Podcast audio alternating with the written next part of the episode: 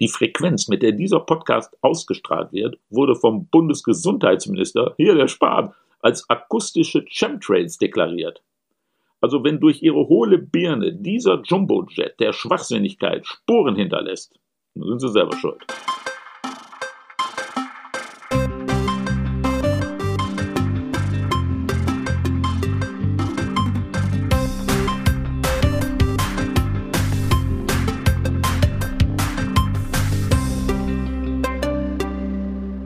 Wie Schmidt, der Schmidt-Theater-Podcast mit Chefschnacker Henning Mertens. Ja, herzlich willkommen zu Folge 125. Mein Name ist Henning und ich habe mir wieder einen ganz, ganz, ganz besonderen Gast eingeladen hier in unser virtuelles Kommunikationsbüro. Heute wirklich virtuell, äh, nicht vis-à-vis, -vis, sondern über Computer. Im Grunde kann man sagen, aber ich trotzdem, ich freue mich auf dich seit Folge 1. Äh, Chirurgen gleich entfernt er fachgerecht sämtliche Mattscheiben, Blinddärme und seziert diese anschließend mit skalpellmesserscharfem Wortwitz. Kein trashiges TV-Format, das nicht von ihm zerlegt wird wie eine rückwärts gepuzzelte Atombombe. Doch nicht nur das, er schreibt Synchrondrehbücher, spricht selbst Hörbücher, Hörspiele, TV-Serien, Zeichentrick und Animationscharaktere, ist Schauspieler, Parodist, einer, wenn nicht der brillanteste Comedian seit Phipps Arschmuskel, Förderer, Vernichter, aber immer Zelebrator und nicht zuletzt Experte Nummer 1 auf dem Gebiet der schlechtesten Filme aller Zeiten. Meine Damen, meine Herren, alles was dazwischen liegt und liebt, liebe aufgeklärte Kinder, mir hier zugeschaltet ist niemand Geringeres als der mächtigste Mann des deutschen Fernsehens. Also zumindest des Senders Tele 5. Oliver Kalkofe, hallo. Meine Güte, ich bin so beeindruckt, wenn ich das höre von mir. Das ist ja Wahnsinn. Und ich bin heute bei euch. Das ist ja großartig. Ja. Bin, na, hervorragend. Ehrlich, das, äh, ich, bin, ich bin immer wirklich schwer äh, selber äh, ergriffen. Wenn ich das alles höre, was ich so mache, dann ja. verstehe ich aber auch, warum ich so wenig Zeit habe. Aber das ist ja echt, ist ja echt ja, Wahnsinn. Umso schöner, dass du Zeit für uns gefunden hast. Ja, und ich freue mich riesig. Und jetzt mal äh, ohne Scheiß, ist das jetzt ein Zufall oder ist das nur ausgedacht, dass das die 125. Folge von euch ist? Äh, nein, wir haben hier natürlich, ist das hier ein stringenter Sendeplan, den wir hier verfolgen. Und das ist natürlich unsere Folge 125.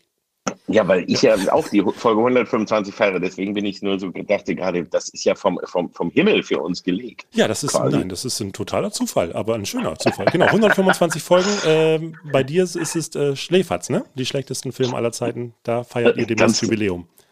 Ganz genau. Wir sind jetzt ja schon seit über acht Jahren dabei und wir hätten niemals gedacht am Anfang, dass wir so weit kommen. Äh, wir und auch vor nicht. zwei Jahren und vor zwei Jahren haben wir die hundertste Folge gefeiert und haben das ganz groß live äh, zelebriert ja. äh, und haben das haben einmal gesagt, wir machen die Folge wirklich live auf der Bühne und haben das im Tempodrom in Berlin größenwahnsinnig angekündigt und das war ratzfatz ausverkauft und wir hatten zweieinhalbtausend Fans da und haben ein, eine riesige Party gefeiert mit Gästen, mit Bela B., Christian Steifen äh, und mit, mit Überraschungsgästen wie Wolfgang Barrow und so weiter. Also es war wirklich großartig. Suchtpotenzial war dabei. Suchtpotenzial. Ein von Ariane Müller und Julia Gomez Martin gegründetes und performtes Comedy-Duo, das hauptsächlich durch chansonettenhafte Darbietungen musikalisch glänzt, mit sensibel feministischem Liedgut mit so poetischen Titeln wie Penis Night, Genauso Scheiße oder Ficken für den Frieden. Bei der Single-Auskopplung von letzterem hört man auch die Stimmen von Kalkofe und Rütten.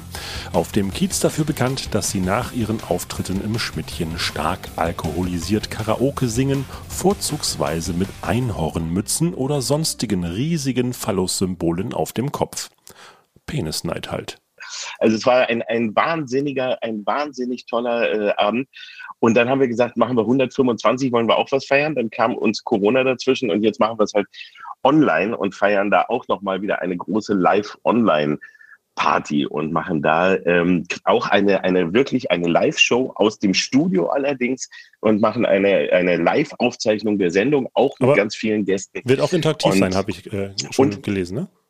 Genau, und wir haben ein, ein System, womit die Fans, wenn sie wollen, auch interaktiv mit dabei sein können. Das heißt, wir können sie sehen. Also das heißt, man kann sich mit dem Laptop oder Computer oder was auch immer, äh, mit der Kamera dazuschalten. Man kann das Zimmer dekorieren. Die Leute können sich verkleiden. Das tun sie sowieso zu Schläferz ja. immer. Das ist ja das Tolle, dass sie sich immer dem Filmmotto entsprechend verkleiden, sogar ihre Haustiere, Cocktails machen, ähm, Essen vorbereiten und, und äh, Deko machen und so. Und das können wir alles sehen, weil wir dann über ganz viele Monitore wirklich die Leute auch zum Teil zugeschaltet haben und sogar mit denen, wenn es äh, sein sollte, sogar sprechen können. Wir können sie hören. Man schickt, man wird sie uns ab und zu immer reinstellen. Also es ist Wahnsinn. Es ist das nächste, was man im Moment machen kann, also was im Online-Bereich, ohne dass man sich wirklich richtig trifft, möglich ist. Und alles äh, weitere, dann hoffen wir ja bald, dass man wieder sich richtig sehen darf und dass man wieder ins Theater gehen kann und so. Das ja. hofft ihr ja alle genauso, denke ich. Ja, Aber im Moment ist das ja das Einzige.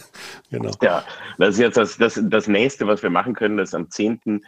Juli, den Abend vor dem EM-Finale. Da gibt es wirklich die, die wichtigste Party des, des ganzen Jahres, gibt es dann dort bei uns. Ähm, und jeder kann noch gerne dazukommen. Wir freuen uns. Es wird ein riesiges Fest. Wir geben uns jedenfalls riesige Mühe. Und wer bei der 100 damals im Tempodrom dabei gewesen sein sollte oder das gesehen hat, der weiß, was ungefähr auf ihn zukommt. Also es lohnt sich auf jeden Fall. Sehr schön. Ja, dann äh, wünsche ich da schon mal viel Spaß. Äh, und, und jetzt feiern wir die 125 hier genau. ähnlich groß. Etwas, ja, etwas intimer. Zu eurer genau. Party. Ne? Richtig. Und machen jetzt hier die Riesenparty. Das Auf jeden Fall. Da machen wir ein Fass auf. Nee, Moment, wir machen ein Astra auf. Präsentiert mit Astra. Mm. Was dagegen? Ähm, wir grüßen auf jeden Fall, äh, weil du auch sagst, äh, wir, wir haben natürlich auch eine breite Hörerschaft, haben wir schon entwickelt über die 125 Folgen. Und was tatsächlich äh, ein interessanter Funfact ist, wir haben auch Hörer in Japan. Äh, ja, warum Nein. betone ich das so? In, in Japan. genau. Äh, das ist sehr verrückt. Ich weiß nicht, wer uns dazu hört, aber falls uns jetzt jemand zuhört aus Japan und uns auch versteht, dann wäre es ganz schön, wenn ihr uns mal auch grüßt. Irgendwie eine Mail an Podcast oder irgendwie unter die sozialen Medien ein kurzes Konnichiwa und dann äh, freuen wir uns sehr. Und natürlich überall. Konnichiwa, ich freue mich auch, ja, gerade als, als riesiger Godzilla-Fan, der ich ja bin. Ah. Da ist ich ja, dann muss ich ja ganz natürlich ganz äh, äh, lieb nach Japan grüßen und hoffe, Tokio ist nicht schon wieder plattgetreten von ihm. Und er kommt ja ab und zu mal aus dem Wasser vorbei und äh, also dann wird unser Höreranteil von, von Japanern wird ja äh, jetzt exorbitant in die Höhe schnellen, wenn äh, Godzilla ja. in dem Logarithmus auftaucht bei denen. Natürlich, weil mhm. sobald Godzilla und ich freue mich ja jetzt auch, weil, weil ich werde demnächst äh, Godzilla gegen King Kong im Kino sehen. Das, jetzt kommen ja die beiden großen Monster, treffen ja. ja aufeinander.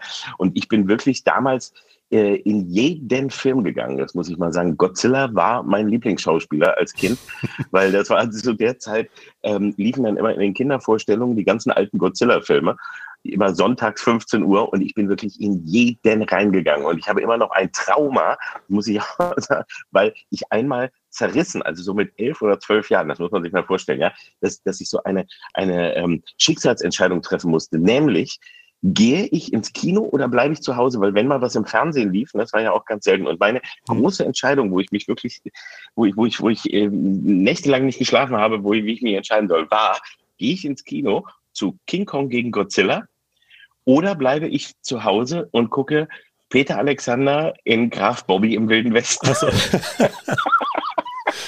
Aber Godzilla hat gewonnen. Okay. Ich bin ins Kino zu Godzilla, Gott sei Dank. Und das war dann auch noch der, der eben, weil, weil jetzt gerade King Kong gegen Godzilla läuft, dazu noch der, äh, wo, wo Godzilla kämpft, aber nicht gegen King Kong, weil das hatte mit King Kong überhaupt nichts zu tun, sondern es war Mecha Godzilla, ein hm. mechanischer Godzilla. Aber in Deutschland hat man immer alle Godzilla-Filme und alle Monster-Filme entweder mit Frankenstein oder mit King Kong benannt. Ja. Jedes große Monster, wie hier dieses mechanische, hieß hier King Kong. Und alles war immer von Frankenstein geschickt. Das ist im Original nirgends, das hat man nur in Deutschland gemacht, weil wir damals keine Monster kannten. Außer sowas wie Godzilla und diese Genau, und man kannte hier in, in Deutschland eigentlich nur Frankenstein, Dracula, und aber Helmut den erkannte Kohl. man immer an den Zähnen, Helmut Kohl und dann auch eben äh, äh, King Kong. Und deswegen wurde das einfach immer irgendwie draufgestemmt. Ja. So, ja, jetzt habe ich euch die ganze Sendezeit Deutsche Untertitel sind ja sowieso ein Thema für sich, beziehungsweise deutsche Übersetzung von Filmtiteln, aber äh, genau. Großartig. Da könnte man einen eigenen Podcast drüber machen, glaube ich. Die schrillen vier auf Achse. für Vacation. Ja. National Lampoons Vacation.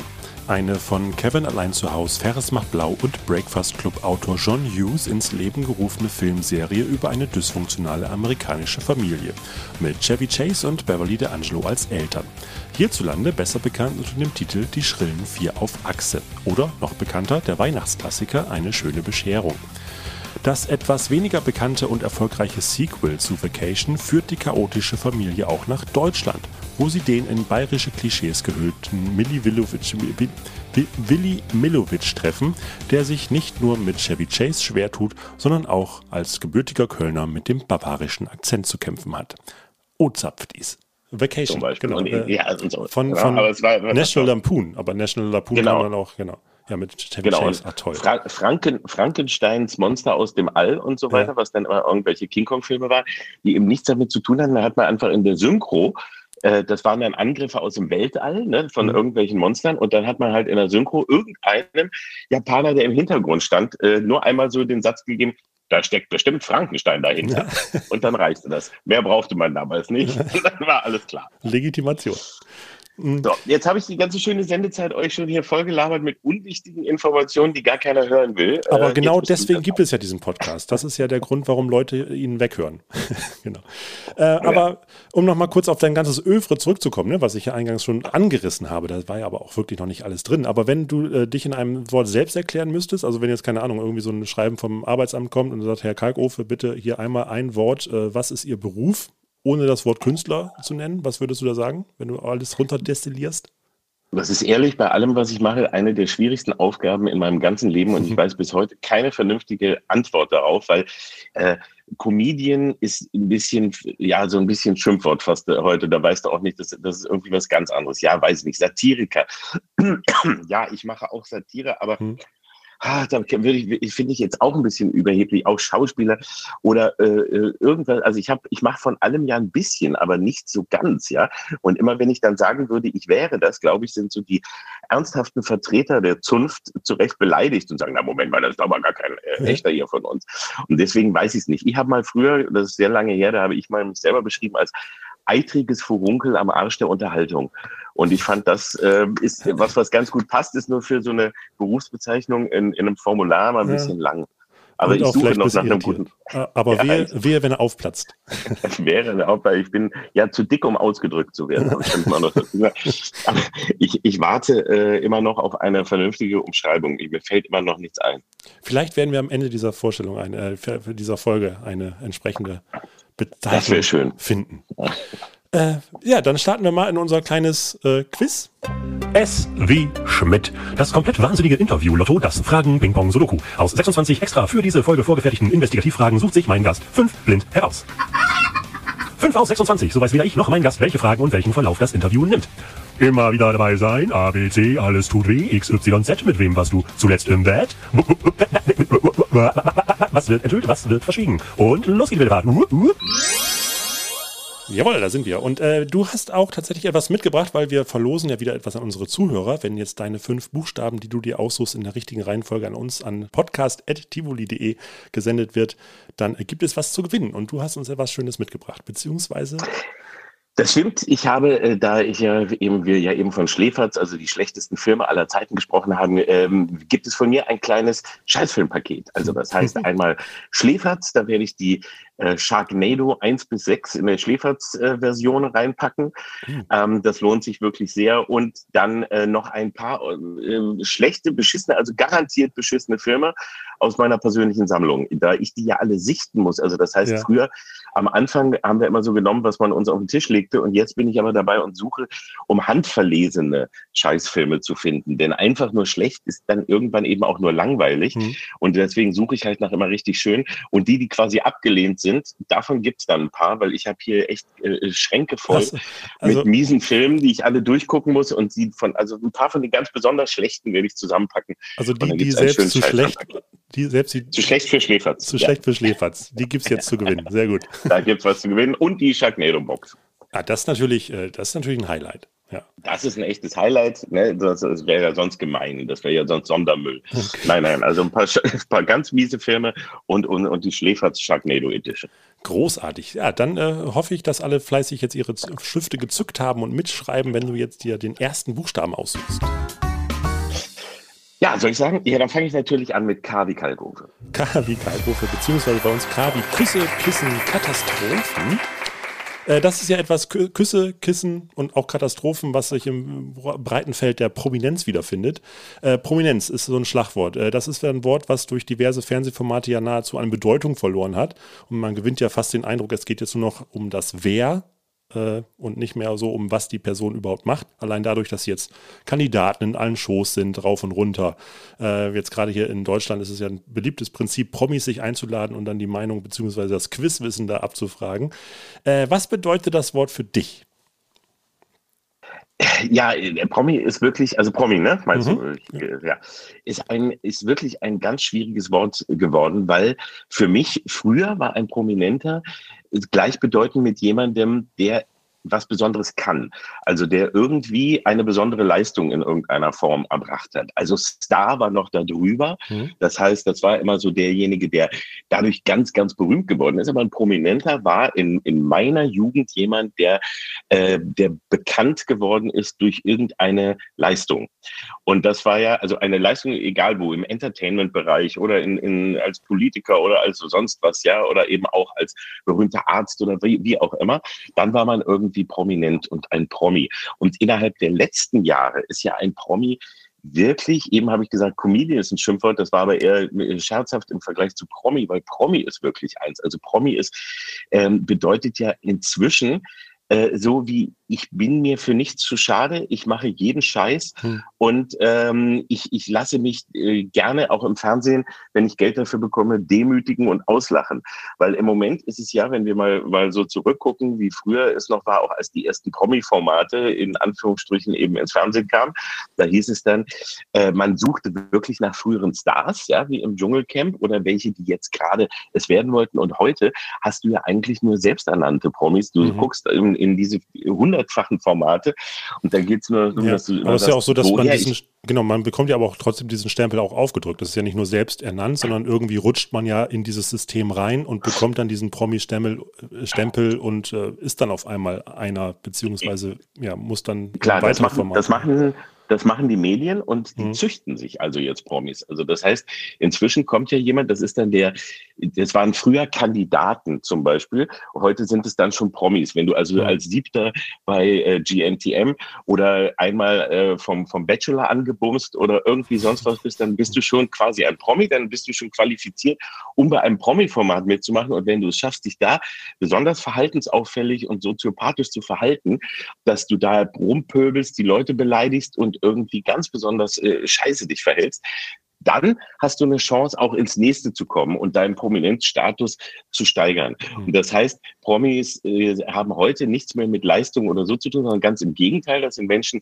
die im, zum allergrößten Teil in richtigen Berufen gescheitert sind, die eigentlich nichts wirklich können, die auch meistens nicht mehr singen oder tanzen oder äh, Schauspielern oder sonst was können, sondern die sich nur eigentlich schlecht verhalten können. Mhm. Und Promi ist heute ein verhaltensauffälliger Soziopath mehr oder weniger, der dadurch von einem zum anderen Format was keiner sehen will, wo sich Leute nur gegenseitig gegeneinander beschissen verhalten ja. oder ganz bescheuerte Sachen machen müssen, um gedemütigt zu werden und da dann rumgereicht werden und das eben aus einer eigenen medialen Promi-Zuchtanlage, die da inzwischen entsteht. ich weiß auch immer nicht, ob mir die leid tun sollen oder ja. ob, ob ich äh, mal nur einfach da genauso auch wie für das Tierwohl vielleicht auch so mal über Promi-Wohl reden sollte, dass man da einfach nicht mehr alles erlaubt. Ah, da gibt es eine Fernsehsendung mit Gütesiegel. ja, ja, weil Promis unter Palmen ist ja wie Ferkelkastration. Also so zum Beispiel, das ist ja echt so vom, vor, vor dem Ganzen her. Das ist echt furchtbar, was sich da, ja. äh, was sich da entwickelt hat. Aber muss man da als, äh, als jemand, der was kann und berühmt ist, also äh, im, äh, im, ja, ich sag mal, im Licht der Öffentlichkeit steht, weil er was kann und weil er was gut kann, muss, man, muss der schon fast Angst haben, prominent zu werden? Ja, der muss schon Angst haben, als Promi bezeichnet zu werden. Also als äh, äh, Star oder als äh, Be Bekanntheit oder. Es, es fehlt jetzt irgendwie ein Wort, weil das eben okkupiert wurde ja. von, von äh, Menschen, die es eben gar nicht sind. Aber Promi ist inzwischen wirklich zu einem Schimpfwort geworden. Und wenn du dir sowas wie Promi Big Brother, Promis unter Palmen, Festival der Reality Stars und weiß nicht was, aber immer wenn du vor allem diese ganze eben, wo immer das Wort Promi als Stempel drauf ist, anschaust, dann sitzen da auch die Leute und haben auch genau dieses Selbstverständnis von, wir mhm. können ja sonst nichts. Aber wir, wir, aber, aber auch mit einem Missverständnis, dass sie glauben, sie unterhalten. Also wir sind hier, um Deutschland zu unterhalten. Und, und ganz Deutschland schaut uns zu. Also das ist auch immer sehr schön, dass sich dann die Leute doch so eine, so eine Wichtigkeit einreden, die sie das gar nicht ja auch, haben. Genau, Stichwort Wichtigkeit ist ja nicht nur so, dass sie sagen, äh, schaut uns zu, hört uns zu, sondern äh, jetzt äh, gibt es ja Promis auch zu lesen. Das ist ja auch etwas, was du dich jetzt äh, angenommen hast durch die Nicht-Gedanken auf äh, Tele5, ja. diese ganzen Biografien, ne? Ja, das war auch genau, wir hatten ein, ein sehr schönes Format eine Zeit lang, äh, Nicht-Gedanken, angelehnt an die Nachtgedanken ja. von Hans-Joachim Kuhlenkamp früher, der immer damals zum Sendeschluss der ARD äh, dann immer aus äh, großer Weltliteratur ein bisschen was vorgelesen hat, so zum Einschlafen. Und da habe ich die Nicht-Gedanken gemacht und habe eben äh, Beispiele und Kapitel aus Promi Biografien, aus Autobiografien vor allem geschrieben, äh, gelesen mhm. und davon möglichst, ähm, meist von möglichst unbedeutenden äh, Menschen oder so wie Claudia Effenberg oder Daniela Katzenberger äh, und dem Wendler auch und anderen, ja. die eigentlich nicht viel zu sagen haben, aber das unbedingt in Buchdecke drucken mussten und äh, Bäume dafür sterben lassen mussten. Ähm, ja, und das, das hat man gesehen. Das ist jetzt geht so ein bisschen wieder zurück, weil sich das auch äh, inzwischen gehen die meisten Promis den Menschen auch so auf den Sack, dass sie das gar nicht mehr hören wollen. Aber so in der Zeit, als das anfing, also so vor ungefähr 20 Jahren, als plötzlich äh, eben auch eher unbekannte Menschen, die jetzt eben nichts über ein besonderes Können verfügen, plötzlich prominent wurden, einfach nur durch reich sein wie die Geistens, durch ein bisschen doof und naiv sein wie Katzenberger oder ähnliches oder damals noch Verona Feldbusch-Pot äh, zu solchen Zeiten äh, da waren die Menschen noch fasziniert. Man erinnert sich nur zum Beispiel an den ersten Big Brother-Kandidaten Slatko, der so berühmt wurde. Der war der ja. erste eigentlich, der, der in Deutschland so berühmt wurde, weil er so blöd war. weil er Shakespeare nicht kannte, weil er ja irgendwie sagte, Shakespeare, ja, ja, also, ich habe die Filme von ihm auch gesehen, aber ich kann ja jetzt keinen Titel sagen. Und solche Sachen war er so wenn, bekannt, dass man das wenn Prominenz das eine Zombie-Apokalypse, wenn Prominenz eine Zombie-Apokalypse wäre, wäre er Patient Zero sozusagen. Genau, genau, okay. genau, genau, da hat das angefangen ja. und äh, daraus hat sich das dann äh, äh, eben alles entwickelt, ja. Und damals war das noch faszinierend. Da konnte man das gar nicht glauben, dass so einer ins Fernsehen kommt. Ja. Heute bist du verwundert, wenn mal irgendwo einer in einem Unterhaltungsformat sitzt, der nicht bescheuert ist. Ja, also da sagst du, ja, oh, was macht der denn hier? Ja, wenn, und was mit Slatko angefangen hat, das endet dann mit Jürgen Milski, äh, der sich äh, die Zigeunersoße schön redet. Genau, das, ja. war, das ist dann das ganz Tolle, dass du dann wirklich so Formate hast, die dann von einem ja vermeintlich seriösen Sender wie dem WDR eben gemacht ja. werden und man sich dort dann solche Leute, also ist wirklich welche holt, die aus dem, äh, die eben als Promi und dann als Ballermann-Sänger und auch als neuen, neuen Live-Betrüger quasi, da muss man mal sagen, oder also äh, der, der wirklich da diese Anrufspiele da äh, gemacht hat, mhm. um um Leute zu verarschen. Und der kommt dann in eine Talksendung und soll über so ein heikles Thema ja. äh, wie, wie, äh, reden. Also das ist dann echt so, da siehst du dann, wie absurd das alles wird, wenn nämlich wirklich sich dieses System von selber von hinten auffrisst. Ja, dieses Format des, äh, ja, des Telefonanrufs, äh, Gewinns, äh, ist dir ja auch in der Mattscheibe öfter über den Weg gelaufen. Mehrfach. Das ja. waren auch Zeiten, also auch der Beschiss im Fernsehen ist ja auch etwas, was äh, eine lange Tradition mhm. hat, muss man ja mal sagen. Und als das Privatfernsehen kam, hat man natürlich gefunden, war das ein gefundenes Fressen, weil eben diese Telefonspiele, die ja wirklich einfach nur waren, um Leute zu bescheißen und zu anrufen zu zwingen und es gab überhaupt nichts zu gewinnen und man hat sie einfach auflaufen lassen und die, die ganzen Ergebnisse und das, was man finden sollte, war auch alles äh, Hanebüchner Unsinn.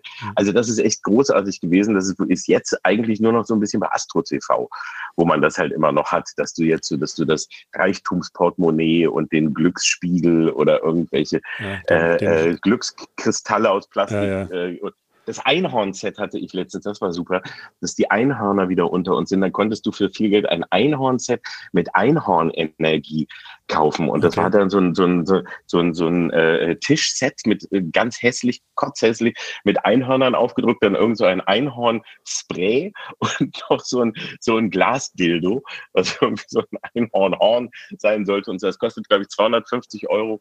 Und damit konntest du dich dann mit Einhornenergie aufladen, wenn du wenn das du, wenn du es hier einführst, oder? Ja, ja. genau, das war Wahnsinn. Äh, Oliver, wir hören mal unseren ja. ersten äh, Einspieler von den Kollegen aus dem Theater. Da haben wir einen Reisetipp jetzt für den Sommer. Der Schmidt-Reisetipp von Willi Fröhlich. Hallo, liebe Urlaubsmenschen, hier ist wieder euer Willi Fröhlich mit dem gute Laune Reiserezept gegen Langeweile in den eigenen vier Wänden. Heute empfehle ich euch eine Reise in die Gebirgsketten vom Hamburger Berg. Freuen Sie sich auf die flachsten Aufstiege, die je ein Bergsteiger auf sich nehmen musste. Ganz bequem trotzen Sie der Höhenluft, die Ihnen trotzdem den Atem rauben kann, wenn Sie empfindlich auf Räucherware und Alkohol reagieren. Aber auch die Aussicht kann sich sehen lassen. Wenn Sie sich erstmal aus der Talstraße hier hochgekämpft haben, lohnt der Blick auf die prächtigen, prächtigen Gipfel. Oh, hallo Captain. Moin Willi, Mensch, was machst du hier? Ich sag den Leuten, warum sie hierher kommen sollen. Auf den Hamburger Berg. Na, um mit uns anzustoßen. Jawohl. Werden Sie zum Gipfelstürmer und stoßen Sie ins Berghorn. Horn? Da wo der Kreisel ist? Buchen Sie jetzt unser www.schmidreise und sichern Sie früher Rabatt unter dem... Na nu, Willi? Willi? Na egal, hebt schon jemand auf. Ja, dem gewonnen.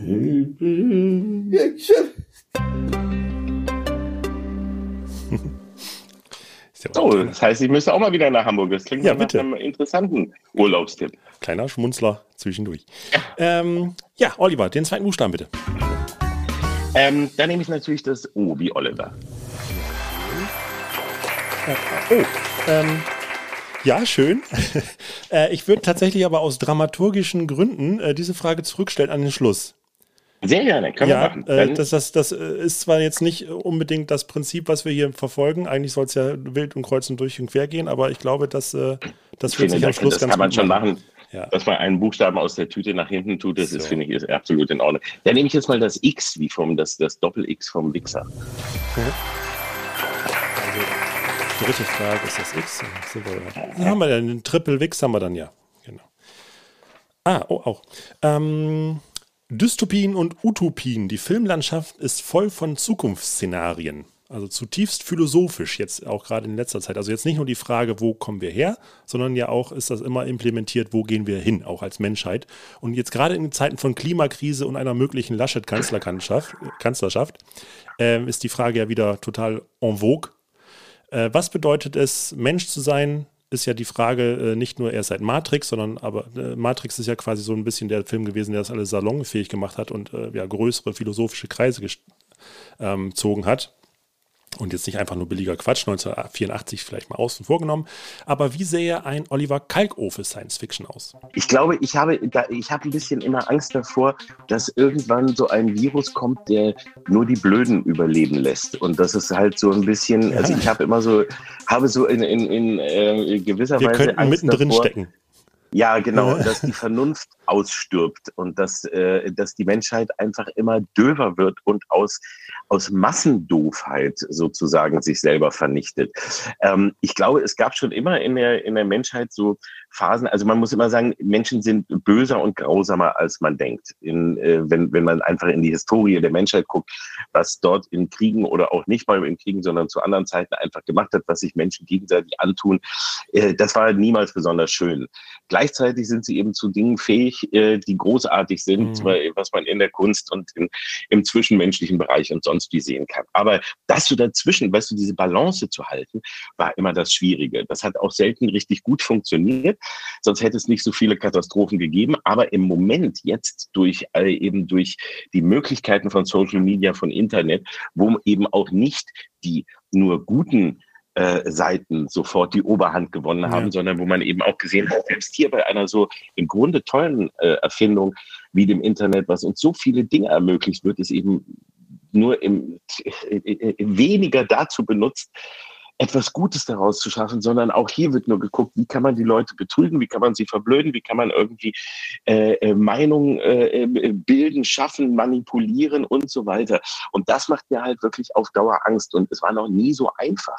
Du kannst halt heute Menschen so einfach äh, manipulieren, Mhm. also in irgendeiner Form. Du kannst, also dadurch, dass es früher ähm, äh, nur bestimmte mediale Organe gab, also wie Zeitungen oder dann Fernsehen und Radio und so weiter, die immer noch eine gewisse Seriosität ausstrahlten, auch wenn die natürlich nie zu 100 Prozent äh, da war. Aber trotzdem, es war so eine gewisse Glaubhaftigkeit und eine gewisse Instanz, die da äh, jeweils gesprochen hat. Heute kann halt wirklich jeder, und zwar wirklich auch wirklich jeder Vollidiot, kann sein eigener Sender sein. Der mhm. kann eine Seite sich basteln, der kann irgendwo äh, äh, sprechen, äh, bildlich da sein, der kann Theorien verbreiten und sonst etwas tun, was einfach in, in ähm, was, was es früher halt nie gab. Und man sieht ja, wie leicht früher schon Menschen an Dinge geglaubt haben, die gar nicht wahr sind. Und heute wird es halt immer, immer einfacher. Und vor allem, was jetzt so in den letzten Jahren zu sehen ist, ähm, man bringt die Leute gegeneinander auf. Also so dieses, was früher zu irgendwelchen Rebellionen oder zu Kriegen oder sonst was geführt hat, wenn einfach man sich gegen, gegeneinander aufgehetzt wurde. Mhm. Das passiert heute so einfach und man ist, man kommt so weg von einer Stimmung, wo man miteinander redet oder diskutiert oder Dinge überleben kann, weil immer die Meinung gilt. Es gilt nicht mehr, was ist wahr, ja, sondern was richtig. glaube ich und was möchte ich, dass ja. es wahr ist. Und wenn mir das nicht gefällt, ist der andere ein Idiot.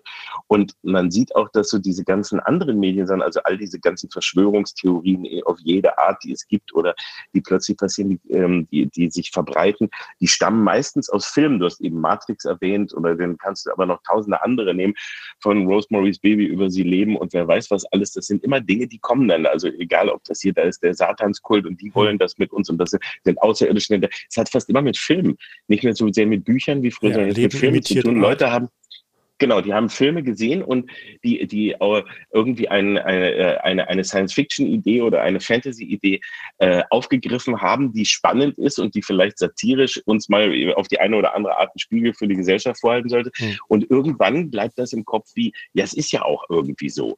Ne? Und plötzlich glaubst du, das kann auch wirklich so sein. Und dann fangen Leute an, das auch echt zu behaupten. Und dann geht nur noch geht man eben mit, mit Schwachsinn aufeinander los. Und das ist das, was mir für die Zukunft am meisten Angst macht. Ich weiß nicht, ich habe keine Ahnung, wie man das irgendwie in den Griff bekommen kann, weil ähm, versuch, zu versuchen, überhaupt mit Vernunft oder Verstand oder Ruhe äh, an manche, äh, wieder an Menschen ranzugehen und nicht selber auch so ja. zu werden. Also, also vielleicht ist ja, also äh, da, da rede ich, ja, äh, da, da, rede ja. ich jetzt natürlich wahrscheinlich gerade in offene Ohren, aber da wird ja Humor wahrscheinlich ein guter Schlüssel zu sein. Also äh, ich finde ja gerade, wenn man jetzt so, so Gegenteilfilme guckt, wie jetzt diese ganzen Pixar-Filme oder so, wo dann auch wirklich das Menschliche ja. immer nochmal hervorgehoben wird, sowas sollte, glaube ich, mehr Schule machen.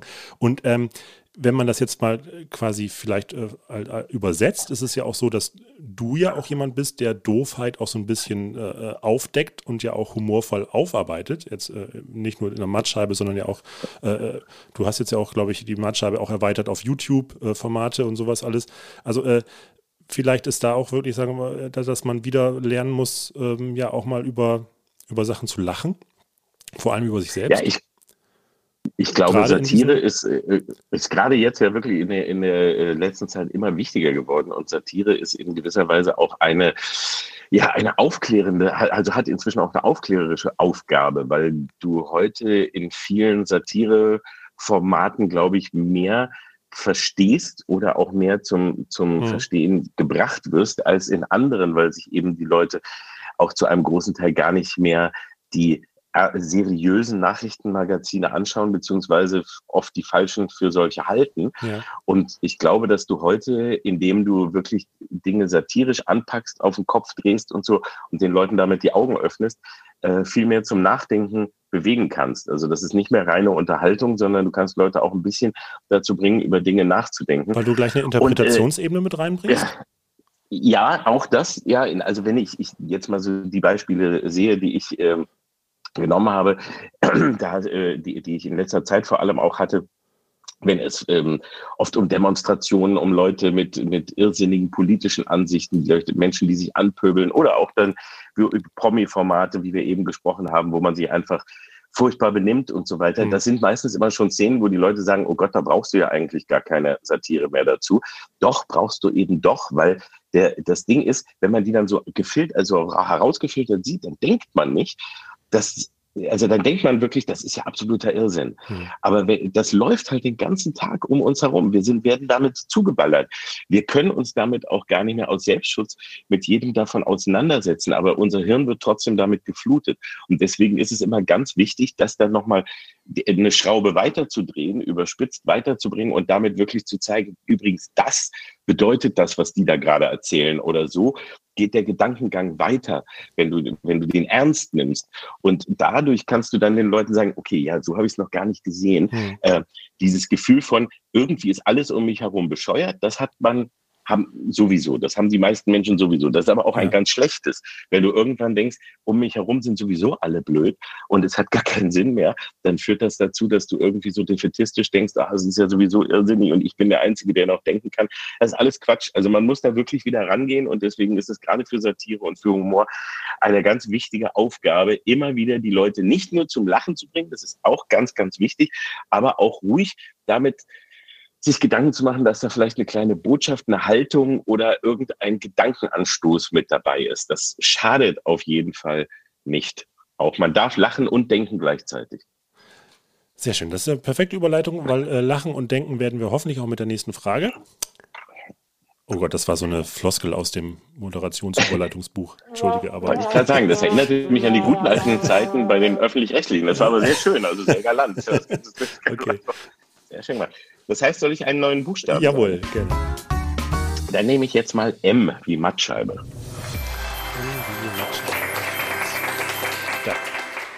Äh, eines meiner Lieblingsformate von dir ist tatsächlich äh, die Lesung von dem Witzebuch von Phipps Asmussen. Das äh, habe ich wirklich mit großem Genuss auf einer sehr langen Autofahrt einmal gehört. Äh, und äh, ja, du, du liest ja vor und kommentierst auch so ein bisschen dann halt die Gags, also die äh, einzelnen Witze von Phipps Asmussen. Ähm, das ist natürlich sehr entlarvend auf der einen Seite. Also erstmal so die Qualität des Gags, wenn man ihn wirklich einmal liest und nicht aus dem Mund von Phipps Asmussen hört. Auf der anderen Seite finde ich aber, ist es auch gleichzeitig ein Zeugnis vor der, ich sage jetzt wirklich auch mal, Genialität eines Phipps Asmussen, der es trotzdem schafft, diese Witze äh, so zu präsentieren, dass man wie von einem Maschinengewehr irgendwie ersch durchlöchert, erschlagen in, in so einem Comedy-Abend sitzt. Also mir ist das selbst mal passiert. War, er war ja äh, regelmäßig Gast hier äh, im Tivoli und äh, ich bin irgendwie einmal ähm, als Kellner irgendwie einmal durchgegangen von vorne bis hinten. Das dauert vielleicht zehn Sekunden, aber der hat da 50 Pointen durchgefeuert und äh, da sind natürlich auch viele bei, die du, die über dein Radar hinwegfliegen, aber äh, zwei, dreimal musst du einfach aufgrund der, ja, der Dauerbefeuerung einfach drüber lachen. Ähm, Jetzt ist es ja so, äh, warum hast du das gemacht? War es irgendwie Rache? Nee, es, das ist eine, eine, etwas längere Geschichte und zwar ja. deswegen. Erstens mal muss, muss ich dir absolut da recht geben. Also Phipps Asmussen, Gott hab ihn selig, war wirklich ein in, in diesem Sinne großer Entertainer. Er konnte über die äh, Witze, die ich über ihn gemacht habe, nie lachen. Also der ja. hat sich das, der hat das auch sehr ernst äh, genommen alles. Aber das war genauso, wie du sagtest. Das ist natürlich echt schon eine, schon eine große Kunst, einfach derartig viele Witze hintereinander abzuschießen und genau eben, wie du auch eben sagtest, wie mit dem Maschinengewehr, du schießt irgendwo rein, du triffst immer irgendwas. Hm. Ähm, und so ist es auch. Also die gehen nicht alle, nicht alle sind toll, aber äh, als, du musst trotzdem auch über irgendwelche lachen und einfach dieses unfassbare Wissen an Witzen in diesem Kopf. Ich kann hier nicht einen Witz erzählen. Ich bin keiner, also ich habe noch nie in meinem Leben habe ich gerne Witze erzählt und immer denken alle als Comedian, du kannst Witze erzählen. Ich, ich, wüsste keinen. Also mir fällt einfach auch keiner. Aber da bist ein, du in guter Gesellschaft. Als wir Elke Winter hier hatten, der ist auch keiner eingefallen. Die Reste aus Elke Winters Witze-Ritze. Äh, Kiste. Elke Winters Witze-Kiste. Meine Freundin Sabine fragte mich letzte Woche, was macht denn eigentlich dein Mann so? Ich sag, der macht gerade eine dreiwöchige Diät. Sagt sie, und wie viel hat er schon verloren? Habe ich gesagt, zwei Wochen. Genau, und das finde ich irgendwie äh, für mich persönlich furchtbar. Aber wenn jemand das so professionell kann, genauso wie auch Markus Krebs jetzt oder so, ja. der zum Beispiel, der es ja auch macht, äh, da muss ich auch mal sagen, Hut ab, Respekt, egal wie die sind, aber einige sind gut, einige schlecht, so ist das bei Witzen. Ja, das gehört sich auch so. Das ist nicht halt jeder qualitativ. Also das hat er ganz toll gemacht. Aber dieses Buch, also erstens mal Phipps Asmussen galt äh, für Menschen meines Alters oder meiner Generation oder unserer Generationen, so ich bin jetzt Mitte der 60er geboren, aber die in den 70er und 80er und vielleicht noch Anfang 90er aufgewachsen sind, da hatte fast immer irgendwo jemand eine Phipps Asmussen Kassette oder Schallplatte oder so bei den Eltern oder Großeltern oder sonst wo liegen. Mhm. Und damit wurde man so ein bisschen witzemäßig sozialisiert. Ähm, und damals war ja auch noch das Witze erzählen. Also vor 2000 war wirklich Witze erzählen was Besonderes, weil es eben gar nicht so viel Comedy-Formate oder mhm. Comedy im Fernsehen gehabt. Das kam erst in den 90ern. Und somit ist man immer mit Fips Asmussen groß geworden und dann aber irgendwann, als man endlich an etwas äh, andere Art von Humor herangeführt wurde durch dann Monty Python und durch äh, die äh, Zucker Abrams Zuckerfilme etc. und sich das so langsam mhm. änderte, da merkte man, oh, das ist irgendwie ja nicht alles, dass nur einer da steht und Witze erzählt. Und somit wurde das immer, wurde dann Chips Asmussen und diese Art von Humor ein bisschen so als das Negativbeispiel für alten Humor von früher. Ja. Und ähm, er ging immer rum und das Lustige ist auch, dass er mit so seinen, seinen Klassikern, die erzählt er schon seit 20, hat er seit 20, 30 Jahren immer die gleichen erzählt. Also die habe ich in, in so vielen Szenen, die ich dann immer für mich wieder vorgelegt bekam, habe ich immer wieder die gleichen Witze gesehen, obwohl er so viele hatte, aber er hat immer dann trotzdem so sein, sein Standardrepertoire waren dann auch mal wieder die gleichen Klassiker. Ähm, und irgendwann kriegte ich dieses Buch geschenkt, nämlich Lachen ist gesund von Chips Asmussen. Und das war wirklich ein Phänomen. Dieses Buch ist unglaublich. Mhm. Du kannst das aufschlagen und egal welchen Witz, ich habe das bei den Audiokommentaren für die Mattscheiben äh, DVDs dann immer gemacht, dass ich das Buch dabei hatte und immer zwischendurch aufgeschlagen habe und einen Witz vorgelesen habe. Und da ist nicht einer bei, der trifft. Nicht ein ja. guter Witz habe gerade meinen Nachbar gesehen. Der kam mit einer Schaufel, Gummistiefeln und Müllsäcke nach Hause. Ich glaube, der hat heute noch ein Date.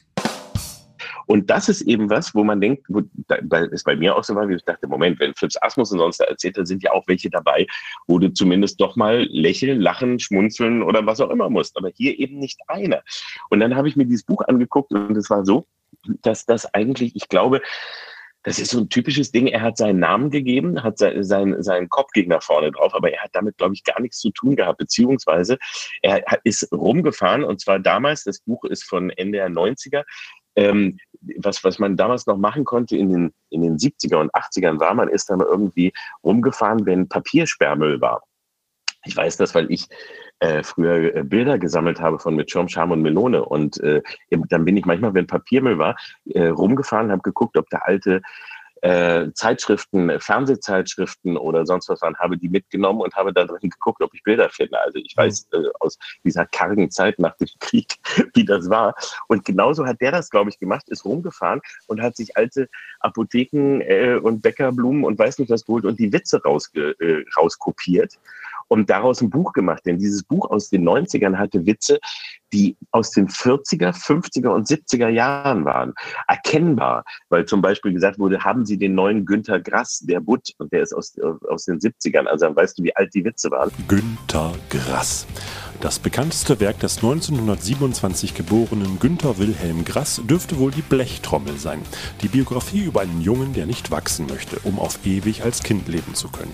Im Grunde hat Grass hier hemmungslos den Peter Pan kopiert, aber wie es sich für deutsche Autoren gehört, auf jeden Fall jemand, der Preise gewinnen will, hat er das Setting kurzerhand in den Zweiten Weltkrieg eingebettet und aus dem charmanten Kinderbuch somit ein verstörendes Werk über Schuld, Sühne und Schlagzeug geschaffen. In späteren Jahren schreibt Grass aber auch leichtere Kost, wie aus dem Tagebuch einer Schnecke das Kochbuch beim Häuten der Zwiebel oder besagtes Meeresungeheuer-Abenteuer Der Butt mit dem er aber nie den Erfolg von Godzilla erreichte. Hervorzuheben ist noch seine Vorreiterstellung im Bereich des Gendern. Schuf er doch schon 1986 das Nagetierwerk mit dem Titel Die Retten. Und ich glaube, die waren einfach irgendwo zusammengeklaut. Und das ist echt ein Phänomen gewesen. Deswegen war, ist, ist dieses Buch so unfassbar schlecht, hat aber seinen Namen und seinen Kopf darauf ja als, Güte, als Gütesiegel. Ja. Ja? Er ist quasi und die Brüder so, Grimm der Witze. Äh, genau, und, das, und weil das Buch so unfassbar schlecht war und ich das eben so oft äh, in diesen Audiokommentaren gemacht hatte, kam dann irgendwann der Phil von Turbine, die die Sachen rausbringen, ja. auf die Idee und sagte, lass uns ein Hörbuch machen. Ja. Und da fand, dachte ich auch, das ist eine geile Idee. Wir machen das schlimmste Hörbuch aller Zeiten, wo du wirklich garantiert nicht einmal lachen kannst. Also, äh, und das haben wir dann gemacht, aber ich habe vorher nicht geahnt, wie schlimm das wird. Ja. Weil ich habe mir so vorgestellt, wie ich lese das einfach durch. Also und man hört äh, dein Leiden auf jeden Fall, ja. Richtig, und mache das ganz seriös. Und dann habe ich dabei bei der Aufnahme wirklich, ich guck, dachte immer, das kann ich die Zeit schienen, nicht umzugehen. Ich habe mit dem äh, Techniker immer, der, der hinter der Scheibe war, immer kommuniziert. Ich ja. bin verzweifelt, ja. ich wusste nicht mehr, was war.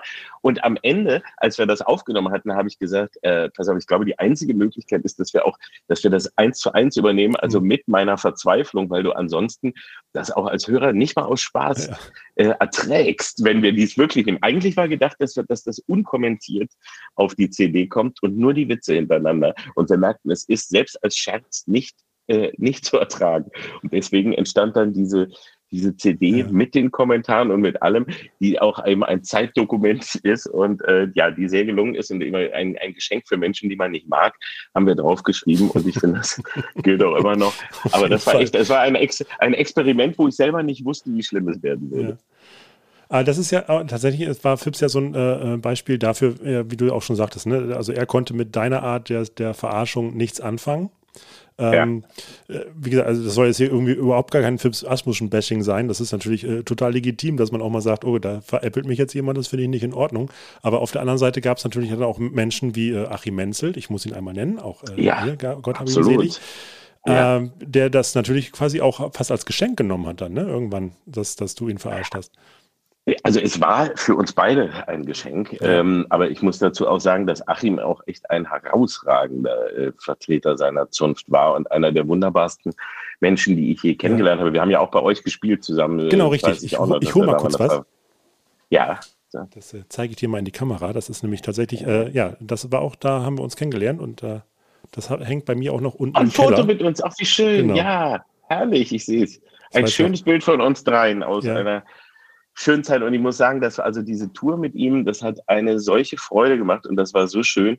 Und äh, äh das war, das war deswegen so groß, das muss man eben dazu auch immer wieder erklären, äh, dass 1994, als die Matscheibe im Fernsehen anfing und ich dann mich 95 so das erste Mal über ihn lustig gemacht habe, mhm. wo ich auch nur dachte, was ist das für einer? Ich kannte ihn nicht vorher, ja, weil wir ja kein, also er war ja in der DDR ein Riesenstar gewesen, aber ich habe ihn erst durch den MDR kennengelernt und dachte, was ist das denn für ein verrückter Zausel und habe, habe dann eben ihn wirklich mehrfach ja parodiert und ähm, irgendwann aber auch so gemerkt, wie, der ist aber auch sympathisch, ja, und das ist mhm. irgendwie ein, ein, ein cooler Typ. Und das, das Tollste, was es jemals gab in einer Zeit, ohne Social Media, als es noch keine Kontakte untereinander gab, als man nicht darüber gelacht hat, wenn man äh, parodiert oder irgendwie äh, äh, komisch äh, Leute über einen Witze gemacht haben. Das war eine ernste Sache. Die Matscheiber ging man nur, das darf man doch nicht sagen, das geht doch nicht. Das kannte man alles nicht. Und da hat er dann eben in seiner Sendung, ohne dass wir jemals Kontakt gehabt hatten, äh, hat er eben ein Schild aufgestellt, eine, eine Tafel, die bei einer Nummer stand, ganz groß, die Bildfüllen drin waren, wo drauf stand, Kalki, Kalki ist, ist doof. doof ja. Und das war der erste, das war wirklich das, das erste Mal eine Art von interaktivem Fernsehen, ähm, wo es eben noch keine andere Möglichkeit gab, miteinander in Kontakt zu treten, was so geil war und wo wir so gelacht haben und wir, als wir da, wir drehten gerade und da kam einer von, von Zapping, die immer für uns die Sachen mit aufgezeichnet ja. haben und mit, mit einem sagte, hey, schaut das an, schaut das an, jetzt müsst ihr hier in den, in den Apparat, was wir gerade gesehen haben. Und wir waren völlig, völlig äh, baff und dann haben wir den Gruß zurückgemacht und haben daraus dann eine Nummer gemacht und dann, danach bin ich ja erst mit ihm in Kontakt getreten und es war wirklich äh, lieber auf den ersten Ton, ich lief nur an, und sagte irgendwie, äh, äh, erst äh, musste, musste ihm halt, halt einen Redakteur anrufen und gefragt, ob ich anrufen darf, weil ich dachte nicht, dass der mich gleich zusammenscheißt oder so. Ja. Und ich will den ja auch nicht nerven. Ich dachte, wieso traut der sich nicht, soll mich anrufen? Und dann habe ich nur gesagt, sag ich nur irgendwie, ja, hallo, äh, äh Kalkofen hier. Und er nur, Kalki! Und ich Achim. Und das war, ab da waren wir verliebt und das war's. Und äh, hatten eine so tolle Zeit und ich habe hab wirklich nie jemanden kennengelernt, der mit seiner solchen Größe und so viel Witz und Herz und Charme über sich selber lachen konnte, trotzdem immer ernsthaft seine Sachen gemacht hat, obwohl er eigentlich gerne Rock'n'Roller geworden wäre, ja. aber er hat alles immer mit Spaß und Freude gemacht und hat echt gezeigt, wie man cool ist und wie man mit sich selber umgehen kann, wenn man eben auch nicht perfekt ist. Er wusste ja immer, dass er halt auch nicht, er war halt kein Latin Lover Typ und er war eben auch nicht der Rock'n'Roller, der er gern gewesen wäre, aber er hat immer gerne die Leute unterhalten und immer gerne Spaß gemacht und hat dann das Beste daraus gemacht, hat über sich lachen können und war immer nett und immer toll und war einer der, tollsten und nettesten äh, und lustigsten und selbstironischsten und damit auch coolsten Menschen, die ich je kennengelernt habe. Also Achim kennenlernen zu dürfen und mit ihm befreundet sein, war eines der größten Geschenke überhaupt. Ja, das stimmt. Also wie gesagt, ich habe ja äh, damals äh, euch den Vorhang aufgemacht im Schmidt-Theater und dann äh, die Eröffnungsszene war ja immer, dass du ihn auf einem äh, Stuhl gefesselt an auf die Bühne geschoben hattest und allein die und Vorbereitung des, ja genau und ja. geknebelt und allein die Vorbereitung, das war äh, sehr schön zu hören. Ja, Alles klar, wir hören jetzt noch mal in eine weitere Rubrik rein von unseren Kollegen aus dem Theater. Das süß-saure Schmidt-Wissensquiz mit Susi Saufahrt.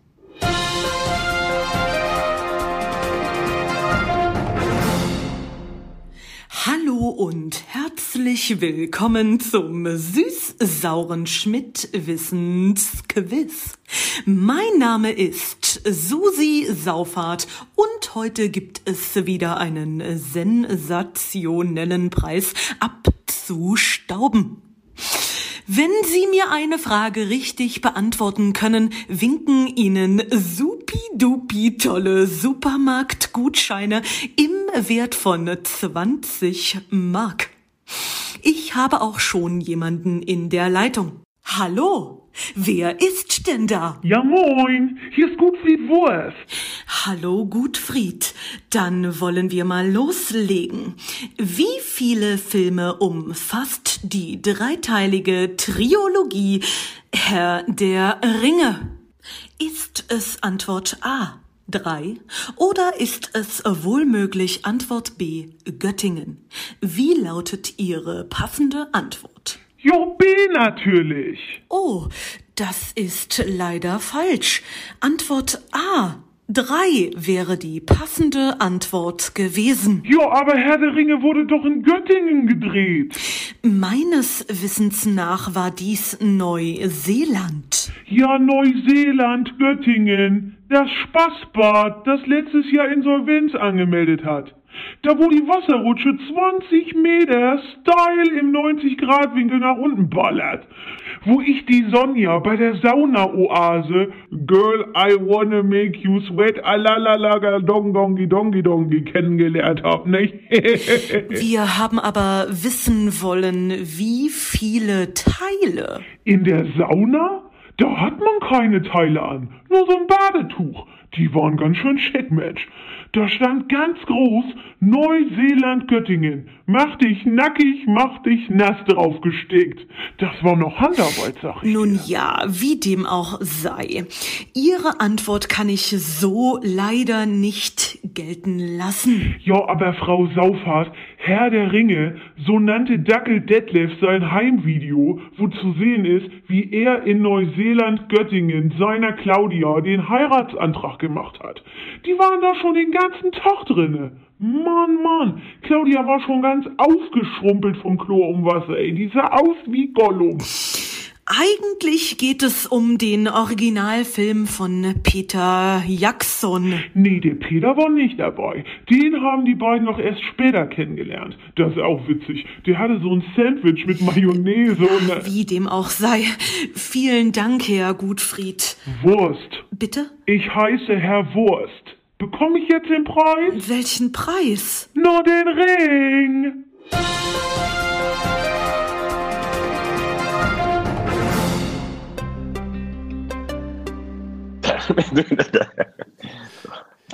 ja, so. da haben wir wieder viel über Filme gelernt. Ja, äh, was wir vielleicht nicht wissen wollten, aber umso besser. genau. Ähm, ja, Oliver, dann den letzten Buchstaben haben wir schon nee. erreicht. Den, den vorletzten, ne? Den ja, genau, den also wir, oh, haben wir ja noch genau. über, aber erst am vorletzten. Und da wir, da wir jetzt gerade eben über äh, so viel über Filme gelernt haben, nehme ich da das S wie Schläferz. S? Ah, perfekt. Äh, was ist der schlechteste Film aller Zeiten? Wow, ähm, oh, das, das ist, kann man, das kann niemand wirklich äh, beantworten. Jeder wird irgendwie etwas anderes nennen und ist sowas wie wirklich den schlechtesten ja. Film aller Zeiten. Dann gibt es auch nicht wie auch nicht wie den besten Witz oder den tödlichen Witz von Monty Python oder ähnliches. Also sagen wir es mal so, ähm, von all den, den Scheißfilmen, die ich gesehen habe, ja, der, der mir bei, bei der Arbeit, es gibt dann ja immer so, du, wenn wir die bearbeiten, dann findest du auch immer irgendwie ein bisschen Spaß daran mhm. und, und hast auch eine Freude, ja, und, und auch gewisse, empfindest auch eine gewisse Liebe zu dem schlechten Film, egal wie, wie furchtbar der war. Aber einer hat mich persönlich echt so beeindruckt, sie hatte, da finde ich wirklich gar nichts dran, außer Kotzreiz die ganze Zeit. Das war Lass Jucken, Kumpel von, aus, von 72.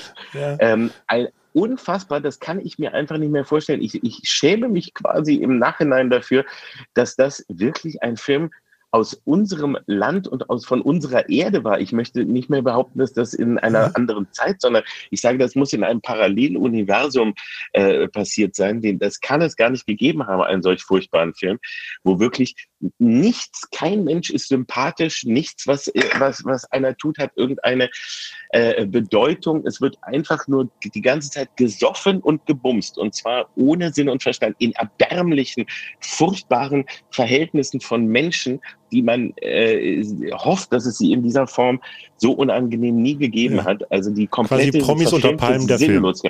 Ja, das wurde da schon vorweggenommen, nur äh, ohne Promis, aber ja. ganz grauenhaft. Also der Film hat mich wirklich hat mich wirklich komplett schockiert. Äh, ansonsten ist es ja so, dass jeder auch was anderes findet. Und auch ein schlechter Film ist ja immer etwas Subjektives. Ja, der eine sagt dir, Titanic ist der schlechteste Film aller Zeiten und die anderen Übrigens sagen, der einzige der Film, bei dem ich im Kino Film. eingeschlafen bin. Einmal kurz nur als. Genau. Ja. Und so, und das ist trotzdem mit der, einer der erfolgreichsten Filme aller Zeiten und so weiter. Und das, das heißt, jeder hat einen persönlichen Bezug dafür. Die einen lieben Fifty Shades of Grey, die anderen kotzen dabei oder ja. Twilight oder wie auch immer. So ist das halt überall. Aber wir suchen halt die raus, die wirklich auch in, in allein von ähm, einigen beweisbaren Dingen her äh, wirklich daneben gegangen sind. Und für mich war Lass Juckenkumpel echt der Allerschlimmste. Für Peter, für Peter Rütten, mein, mein lieben Freund und Partner dabei, war es, glaube ich, Battlefield Earth. Ähm, ah, okay. Das war dieser Travolta-Film Travolta, ja. mit, hm. mit Scientology-Touch. Ja, ja, den haben wir ganz am Anfang gehabt und der hat auch wirklich gar keinen Spaß gemacht. Und da hast du dann auch so dieses Gefühl von, boah, also du, du, du willst den gar nicht weitergucken. Und nach Lass Juckenkumpel wollte ich duschen gehen. Und das Schlimme ist, dass du dir dann angucken musst, dass das der dritterfolgreichste Film in Deutschland damals war. In, in 1972 nach Der Pate und Vier Fäuste für ein Halleluja. Kam als dritten und der hatte äh, fast vier Millionen Zuschauer, glaube ich dieser Film. Und das ist dann echt schon schockierend, wenn man sich vorstellt, dass das, dass da Menschen ja. wie unsere Eltern und so zum Teil wirklich für ins Kino gegangen sind und nicht in, nur in Bahnhofskinos, sondern, sondern wirklich im Kino. Also ich habe ihn auf Sat 1 gesehen. Grausam. Ja, ja, Die, die haben auch dann ja eine ja. Zeit gehabt, wo sie erst RTL, später dann Sat 1, wo sie all diese alten Bumsfilme genau. durchgenudelt haben. Lass jucken, Pate. Vier Fäuste in Julia. Vier Fäuste für einmal jucken. Ja, das war wirklich, äh, nee, also das war für mich, glaube ich, echt der allerschlimmste. Ja, ansonsten habt ihr jetzt wahrscheinlich in der 125. Folge von Schläferz euch auch wieder ein besonders schlimmes Exemplar ausgesucht. Da haben wir ein ganz besonders, ein, ein, ein wunderschön, da habe ich wirklich geguckt nach etwas, was, was ein Partyfilm ist. Ah, okay. äh, also wenn, wenn man, wenn man, wenn wir ja schon haben, dass die Leute auch mhm. sich eben zu Hause kostümieren und ein bisschen Deko machen wollen und so, und da zeigen wir Disco Godfather. Oh, und das, das ist auch alles, dachte, was das wäre noch geheim. Nee, der ist jetzt haben wir es, jetzt haben wir es bekannt ah, gegeben. Okay. Äh, also ab jetzt äh, darf man es sagen. Wir haben es erst noch ein bisschen geheim gehalten. Jetzt ja, die Leute sollen sich ja vorbereiten. Ah, okay. Und das ist eben der Disco Godfather und das ist ein, ein 70er Jahre Blaxploitation Disco-Film, äh, Disco-Action-Krimi, äh, wo es um äh, Drogen und Disco und so weiter geht. Und wer sich vorbereiten möchte, ein Tipp. Es gibt einen wunderbaren Film bei Netflix, Dollymight is my name. Ah, mit Eddie Murphy. Der, mit Eddie Murphy. Ja, und da gut. spielt Eddie Murphy diesen Schauspieler, der hier nämlich den Disco-Godfather spielt. Ah, okay. Das ist nämlich Rudy Ray Moore, ja. der eine, ein, ein Superstar der, äh, unter den schwarzen Künstlern der 70er war, weil er eine sehr explizite Comedy gemacht ja. hat und er wollte einen Film machen und wenn man diesen Film gesehen hat, Dolomite is my name, dann sieht man, wie eben auch ein Schläferz entsteht, nämlich mit Herzblut von Menschen, die einfach einen Film machen, möchten, es aber eigentlich gar Das nicht können richtig. und dann tun. Und das war sein erster Film Dolomite und dieses hier war sein vierter oder fünfter und auch der letzte eigentlich, weil der war dann ein Riesenflop und danach war dann erstmal Ruhe und er hat mit Filmen aufgehört. Aber ähm, Ah, der, sein erster, der eben ein, ein echter handverlesener, auch ein, ein echter Schläferz ist, also der wirklich schlecht wurde, aber der wurde halt ein riesen äh, Kassenhit, Hm. ähm, weil, weil äh, er einfach, weil, weil er einfach einen Zeitgeist bei, äh, bei einer bestimmten Art der Bevölkerung getroffen hat. Und äh, das ist jetzt hier eben, denn wenn man diesen Dolomite-Film gesehen hat, versteht man auch den Disco-Godfather viel, viel besser und man sieht einen ganz anderen Film, man hat viel mehr Spaß daran. Also Hausaufgaben, Netflix, Dolomite und dann Schläferz Dolomite gucken, 125 am dann 10.7. am- Genau, Sehr genau, exakt. So, dann kommen wir kurz zur, äh, ja, zur, zur geschobenen zweiten Frage zurück. Das ist dann, genau, das ist dann Das- jetzt der das wirklich O. letzte Buchstabe. Ne? Genau. Das O. So, und zwar äh, hattest du ja O ausgesucht und äh, du bist ja auch ähm, ja, so, für Synchron tätig. Auch ähm, äh, zum Beispiel bei Little Britain hast du ja nicht nur selbst synchronisiert, sondern auch die Bücher geschrieben. Und ich würde jetzt gerne mit dir ein kleines Synchronbuch verfassen. Und zwar nach, Ja. dem, äh, nach dem Prinzip, ich weiß nicht, Jimmy Fallon ist ja bekannt, ein Late-Night-Talker Ja. aus den USA. Der, also ich habe das jetzt mal schamlos geklaut, das Spiel. Ähm, und zwar ist es so, das nennt sich Mad Lib Theater. Da ist es so, dass ein kleiner Lückentext da ist von einer Szene und ich würde gerne mit dir eine kleine Szene spielen aus einem Agenten-Thriller. Und äh, da brauchen wir jetzt aber natürlich noch ein Drehbuch. Und da fehlen jetzt aber leider noch ein paar Wörter. Also ich habe jetzt schon mal angefangen, das zu schreiben, möchte mich aber auf deine Expertise als äh, Synchron-Drehbuchautor verweisen und jetzt äh, brauche ich deine tatkräftige Hilfe. Ähm, das ist jetzt für die Zuhörer in erster Linie vielleicht nicht ganz so interessant, weil du mir einfach nur Wörter nennst. Aber glaubt mir, es lohnt sich meistens am Ende der, am Ende der Folge hauen wir das so als kleine Marvel-mäßige After-Credit-Scene einfach ans Ende der Folge dran. Also lohnt es sich auch noch dran zu bleiben. Und ähm, jetzt müsst ihr das einmal ganz kurz erdulden, dass ich jetzt hier einfach nur ein paar äh, Worte abfrage. Okay, Oliver. Okay. Äh, Nachname eines Tatortkommissars. Äh, Chiller. Ein böses Adjektiv. Pissig. Äh, ein Ausdruck der Freude. Juhu. Äh, Nachname eines Lehrers aus deiner Kindheit. Grübler. Eine Zahl. Zwölf. Ein Adjektiv. Je verrückter, desto besser. Furzig. Äh, ein Tier. Äh, Tiere, Plural. Sackratten. Ein Objekt, ein Gegenstand. Auch hier. Je verrückter, desto besser. Ein Einhorndildo. Ähm, so, ein äh, Adjektiv der Passivität. Stinkefaul. Äh, ein dramatischer Sound. Oh. Ein Kosenamen für eine Katze, gerne in Englisch. Kitty Cat. Dann, ähm, Adjektiv. Saublöd. Äh, Dienstleistungsberuf weiblich. Nagellackiererin. Ein inneres Organ. Leber. Eine adverbiale Bestimmung des Ortes. Hinten. Hinten. Sehr gut. Ich weiß ja schon, wo es hinkommt. Das ist gut. Äh, ein, ein Verb des Redens. Labert. Ein niedliches Tier. Hund. Ein sichtbarer Körperteil. Pimmel. Okay. Eine Todesart. Sichtbare vor allem, das ist sehr schön. ja, ja, das ist ja das. Also, man kann ihn sehen. Ja. Ich zeige ihn immer. äh, ein, äh, was? Eine, Eine was eine Todesart. Todesart? Ja. Eine Todesart. Todesart. äh, ähm, vor Langeweile sterben. Sehr schön. Ähm, der Name eines deutschen Comedian. Fips Asmussen natürlich. Haben wir da? Äh, ein Ausdruck des Triumphes.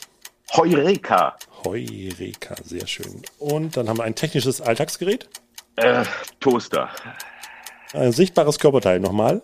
Ein, ein anderes. Nochmal. Ein, ein anderes. Nochmal. Dann äh, nehmen wir Arsch. So, der Film von 72 lässt grüßen. Ja. ja, ja, ja, Entschuldigung, ich habe meine, meine Gedanken gehen jetzt nur noch so. Ja, genau. Das ist, so- da bist du hier genau richtig. Alles gut. Äh, ein Werkzeug. Hammer. Äh, Kleidungsstück. Socke. Ein Verb der Bewegung. Schleichen. Nee, schlurfen. Schlurfen. Jawohl. Ein Ausdruck der Verwunderung. Hä? Ein berühmtes Filmzitat. Mein Name ist Bond. James Bond. Oh, das, oh. Das gibt ein Reveal am Ende. Klasse. Mega Cliffhanger. Gut, das war's auch. Oliver, vielen, vielen Dank, Ja. dass du diesen Spaß mitgemacht hast. Wie gesagt, bleib gerne dran. Äh, am Ende gibt's das als kleines Hörspiel. Wir werden das entsprechend aufpimpen und mal gucken, was wir daraus gebastelt haben. Äh, vielen, vielen Dank, Olli. Äh, an unsere Zuhörer nochmal da draußen. Macht mit bei dem Gewinnspiel. Schickt uns die fünf Buchstaben, um die schlechtesten äh, ja, Filme aus Oliver Kalkofes Privatsammlung zu gewinnen.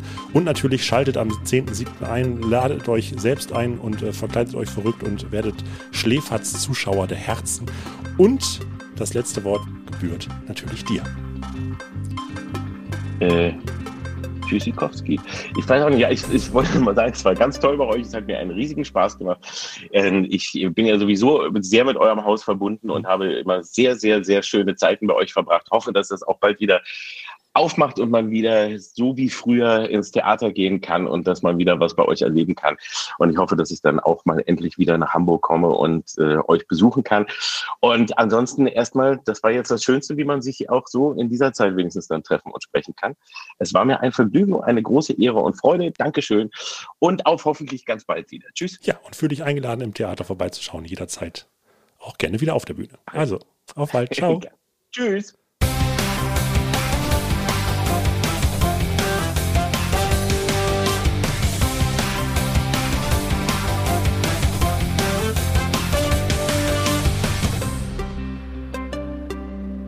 Das Schmidt-Podcast-Team bedankt sich für die heutigen Beiträge von Steffi Irmen und Götz Fuhrmann und auch bei denen von Elke Winter. Außerdem bedanken wir uns bei unserem Sponsor. Für Frau, für Mann, für alle, für dünne und für pralle, für hinten und für vorn. Der Dildo von Einhorn. Wenn euch der Quatsch gefallen hat, den wir hier verzapft haben, dann sagt es gerne weiter. Empfehlt uns, teilt uns und vor allem abonniert uns. Unser Logarithmus freut sich auch über bestmögliche Sternebewertungen und Kommentare auf allen Plattformen. Ihr dürft auch gerne Fragen stellen, die wir versuchen zu beantworten. Dafür einfach eine Mail an podcast.tivoli.de. Außerdem natürlich folgt dem Schmidt Theater auf Facebook, Instagram, Twitter und eBay Kleinanzeigen. Ah, Mr. Chiller. Sind Sie mir also endlich in meine pissige Falle geraten? Juhu! Oh, es wird nur eine Frage der Zeit sein, äh, bis ich mich hier befreie. Grübler. Ich glaube nicht. Immerhin warten hier zwölf furzige Sackratten darauf, Sie bei lebendigem Leibe zu fressen, wenn Sie mir nicht verraten, was ich wissen will. Das können Sie vergessen. Ich schweige wie ein Einhorndildo. Vielleicht lockert das Ihre stinkfaule Zunge. Nein! Pussy! Pussy Kitty Cat! Ja, Ihre saublöde Nagellacklackiererin ist ebenfalls in meiner Gewalt. Und sehen Sie diesen Laser? Der ist genau auf Ihre Leber gerichtet. Ein Fingerschnipsen meiner hinteren Hand und es ist aus mit ihr. Also labern Sie endlich. Grübler, sagen Sie Ihrem Hund da hinten, er soll seine dreckigen Pimmel von Pussy Kitty Cat lassen. Sonst, sonst, sonst lasse ich sie vor Langeweile sterben. Fips, wirf sie zu den zwölf furzigen Sackratten. Vielleicht ist noch etwas von ihr übrig, wenn Mr. Chiller endlich geredet hat. also, hören Sie auf, meine kostbare Zeit zu schinden. Heureka! mein Plan ist aufgegangen. Sie haben gar nicht mitbekommen, wie ich mich mit meinem Toaster befreit habe.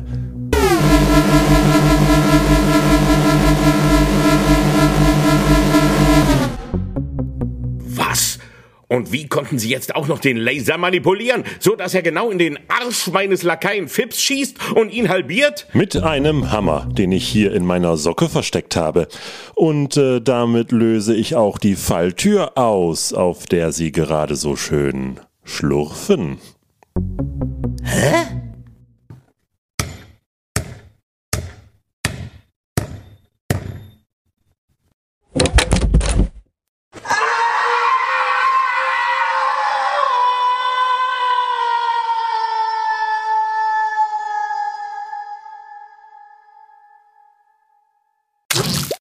In seine eigene Falle getappt. Tja, Grübler, irgendwelche letzten Worte? Mein Name ist Bond. James Bond.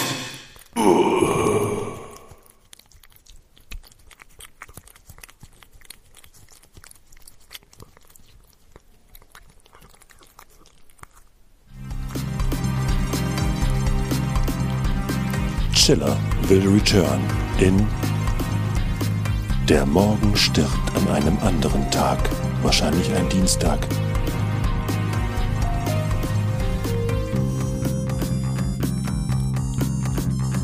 Chiller.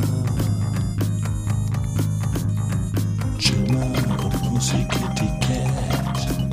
Die gehen nach diesem Abenteuer sicherlich ins Bett.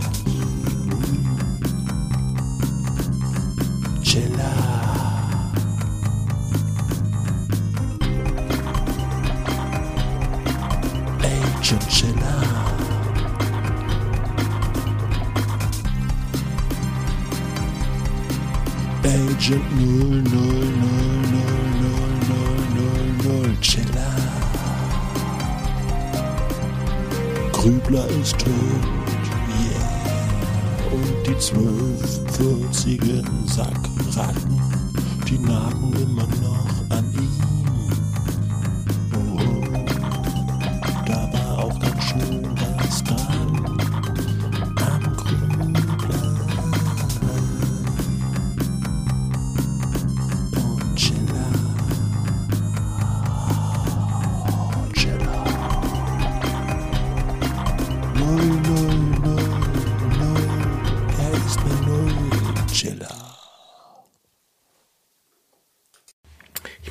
Variante für euch.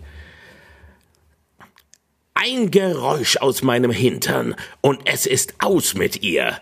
Also labern Sie endlich. Hat großen Spaß gemacht. Dankeschön. Tschüss.